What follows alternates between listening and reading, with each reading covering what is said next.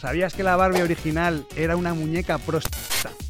O que el creador de Playboy renunció a su puesto de trabajo en la revista Squire porque no le subieron el sueldo 5 tristes dólares.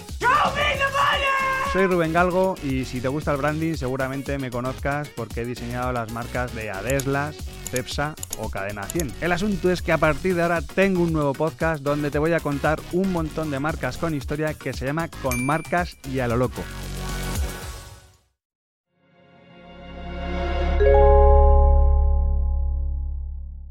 Podimo. Las mejores historias en audio.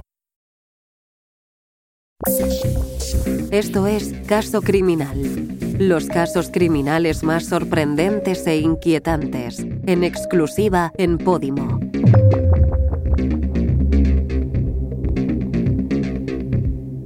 Estás escuchando el caso Ana Orantes. Todos los datos recogidos en este podcast han sido publicados por medios de comunicación y en sentencias judiciales. Capítulo 3. Ana la impulsora. Mi padre me decía, Ana, ese hombre a ti no te conviene. Ese hombre no me gusta para ti. Con estas palabras se presentó Ana Orantes en el programa de televisión De tarde en tarde, de Canal Sur, un 4 de diciembre de 1997.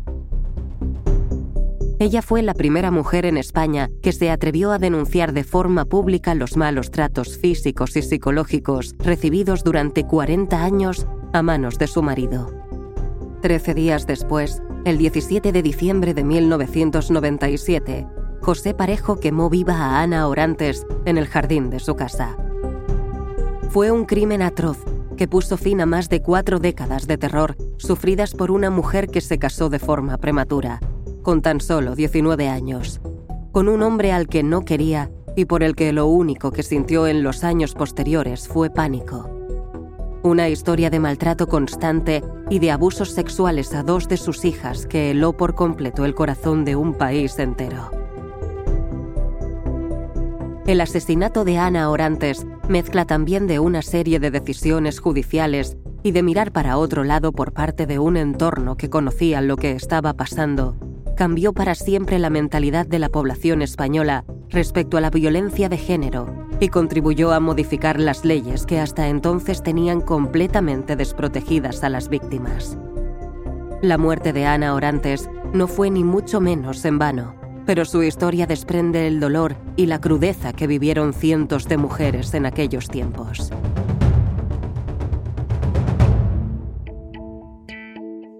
Después de muchos años, y tras algún intento fallido, a Ana Orantes le concedieron por fin el divorcio en el año 1996. Era una pequeña victoria, una batalla ganada, un soplo de aire fresco después de un matrimonio en continua guerra que duró cuatro interminables décadas. Pero ni siquiera esa victoria fue total para Ana tan solo un triunfo parcial dadas las particularidades que tuvo aquella sentencia de divorcio. El juez de paz, efectivamente, aceptó que marido y mujer pudieran separar su vínculo, pero ese dictamen aún guardaba una gran parte negativa. El magistrado dictó que Ana Orantes y José Parejo, pese a quedar divorciados a efectos legales, deberían vivir en la misma vivienda. El matrimonio tiempo atrás se mudó a una nueva vivienda en la localidad de Cuyar Vega, otra vez alejada de las grandes aglomeraciones. Esta casa contaba con dos plantas, así que el juez vio suficiente en la medida de que cada uno de ellos vivieran en un piso diferente. Ella arriba, él abajo. Aquella decisión del juez fue una prolongación del infierno para Ana Orantes. Los maltratos físicos, es cierto, terminaron al estar separados por un techo, pero la amenaza y el castigo psicológico no desaparecieron. Los hijos de Ana instalaron hasta cuatro cerraduras en la puerta de casa y habilitaron una manera segura para su madre de entrar en el domicilio sin tener que pasar por el patio de la entrada. En aquella vivienda nunca se abrían las ventanas por miedo a que José Parejo apuntara con su escopeta y de forma constante se escuchaban los gritos desde la otra planta con insultos y amenazas de todo tipo. Un año después de su divorcio, un 4 de diciembre de 1997, Ana Orantes reunió las fuerzas y el coraje suficientes como para acudir, acompañada de una de sus hijas, al programa De tarde en tarde de Canal Sur, su preferido de la televisión pública andaluza. Allí relató todo lo que había sufrido junto a sus hijos durante 40 interminables años. Una historia que no dejó a nadie indiferente. Aquello, sin embargo, llegó también hasta oídos de José Parejo, quien preparó su venganza más cruel. Trece días después de aquel testimonio público, el 17 de diciembre de 1997, Parejo quemó viva a Ana Orantes en el jardín de aquella vivienda compartida de Cuyar Vega. Un día antes de ese terrible asesinato, José Parejo fue a visitar al juez de paz, el mismo que había dictado en la sentencia de divorcio que él y su ya exmujer compartieran vivienda. Parejo le confesó que estaba muy dolido por el hecho de que Ana Orantes hubiera ido a la televisión y además le afirmó que todo lo que había contado en el programa era mentira. El juez le respondió entonces que, si todo era mentira tal y como él afirmaba, fuera él mismo a la televisión y desmintiera todos esos hechos. Pero José Parejo tenía otro plan muy distinto en la cabeza. Ese 17 de diciembre de 1997 fue a Granada, jugó a la primitiva y compró tabaco. Después regresó a la vivienda de Cuyar Vega y se dispuso a limpiar un pequeño tractor que tenía, al que además le echó gasolina. Esa misma gasolina que poco después utilizó para cometer el terrible crimen. El reloj marcaba casi las dos de la tarde. En ese momento, José Parejo vio a Ana Orantes, de 60 años de edad y con ocho hijos, en la entrada de la vivienda y sin dudarlo se lanzó a por ella. Los siguientes pasos fueron agarrarla, golpearla, atarla a una silla y rociar varios litros de gasolina por su cuerpo. Bajo el níspero que gobernaba el jardín de aquella casa en Cuyar Vega, José Parejo quemó viva a Ana Orantes en una escena dantesca. Su nieta llegó entonces del colegio y presenció todo aquello. Corrió a la casa de enfrente para avisar a su consuegra de que su abuela estaba prendida en llamas. Una de sus hijas llegó más tarde y vio la casa cercada por los coches de policía poco antes de que le contaran lo que acababa de suceder. Después de cometer el atroz asesinato, José Parejo acudió de nuevo en búsqueda del juez de paz que había firmado la sentencia de su divorcio, pero no encontró a nadie en su casa. Entonces emprendió el camino a pie hacia el cuartel de la Guardia Civil. Allí se dirigió al primer guardia que vio cerca para confesarle que acababa de discutir con su mujer y que había terminado matándola.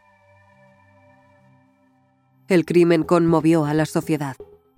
El hecho de que unos días antes Ana Orantes apareciera en televisión contando su situación avivó las conciencias de un país entero, que empezó a tomar otra postura en torno a la violencia de género. Al entierro de Ana Orantes acudieron cientos de personas y las manifestaciones se sucedieron en las calles de distintas ciudades del país. De repente, Ana Orantes se convirtió en la bandera de una lucha que atravesaban indefensas muchas mujeres en España, sin que nadie apenas moviera un dedo por ellas. El por entonces vicepresidente de aquel gobierno, Francisco Álvarez Cascos, sin embargo habló de este caso como algo aislado, obra de un excéntrico, restándole importancia al asunto. Pero las asociaciones de mujeres ya eran imparables se impulsó la creación de muchas de ellas para recoger evidencias de violencia de género. Trataron de ayudar a las víctimas. También hicieron mucha fuerza presionando a los políticos para que hubiera un cambio de legislación que amparase y diera una mayor protección a las mujeres que sufrían este tipo de maltratos. Incluso muchas mujeres en el Parlamento español pidieron reformas legislativas. José Parejo fue acusado de asesinato y condenado a 17 años de prisión en el año 1998. Casi un año después de quemar viva a Ana Orantes en el jardín de su casa. Con la antigua legislación vigente, su abogado trató de atenuar la pena alegando trastornos mentales, aunque el jurado popular rechazó esta alegación. Sí que consideró atenuante, sin embargo, que se entregara después de cometer el crimen y también que mostrara arrepentimiento ante lo que había hecho.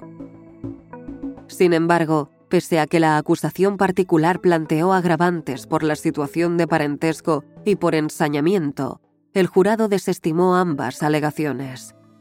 Otra razón más para aquellos que reclamaban un cambio de legislación para tratar de otra manera los casos de violencia de género. La reforma de la ley no llegó hasta siete años después del asesinato de Ana Orantes. En el año 2004, coincidiendo con un cambio en el gobierno, se produjo una reforma legislativa que fue considerada en su día como una de las más avanzadas del continente. Muchas de las medidas que se reclamaban fueron escuchadas e implementadas en la Ley Integral de la Violencia de Género, que fue aprobada en el mes de diciembre de aquel año. Entonces se endurecieron las penas contra los agresores, se les dificultó contactar con las víctimas, se le dio una mayor protección a todas aquellas mujeres maltratadas, se puso en marcha una línea telefónica para denunciar los malos tratos y se crearon tribunales especiales para atender este tipo de casos. Posteriormente, esta ley integral fue modificada y se añadieron otros aspectos como el de considerar víctimas también a las madres cuyos hijos habían sido asesinados por sus parejas o exparejas. Pero en el año en el que José Parejo fue condenado, ninguna de estas reformas existía. Su condena fue mucho más laxa, aunque en 1998 entró en prisión para no volver a salir jamás de ella. Murió entre rejas, precisamente el mismo año en el que entró en vigor la nueva Ley Integral de la Violencia de Género, 2004. Un infarto terminó con su vida un 16 de noviembre de aquel año, a los 69 años de edad, nueve más de los que llegó a vivir Ana Orantes antes de ser quemada viva por él. Parejo, condenado a 17 años de prisión, tan solo llegó a cumplir un tercio de su pena. Muchos de sus hijos, tal y como llegaron a confesar posteriormente, sintieron alivio al conocer la muerte de José Parejo. Todavía sentían pánico y miedo, y sabían que si su padre conseguía salir de la cárcel algún día, ellos serían un blanco al que se dirigiría después de todo. Estos hijos incluso llegaron a cambiarse el apellido y pusieron Orantes como el primero para rendir homenaje a su madre y para borrar cualquier rastro de una persona de la que no hablan como padre, sino como un asesino. Ahora Ana Orantes tiene en la localidad de Cuyar Vega, donde fue asesinada, un monolito en su memoria y hasta una calle con su nombre. Su historia, su muerte y su asesinato no fueron en vano. Su caso sigue siendo el ejemplo del que se sigue hablando como el principal precursor de un cambio legislativo que ayudó a muchas mujeres que tuvieron que pasar por su misma situación años después.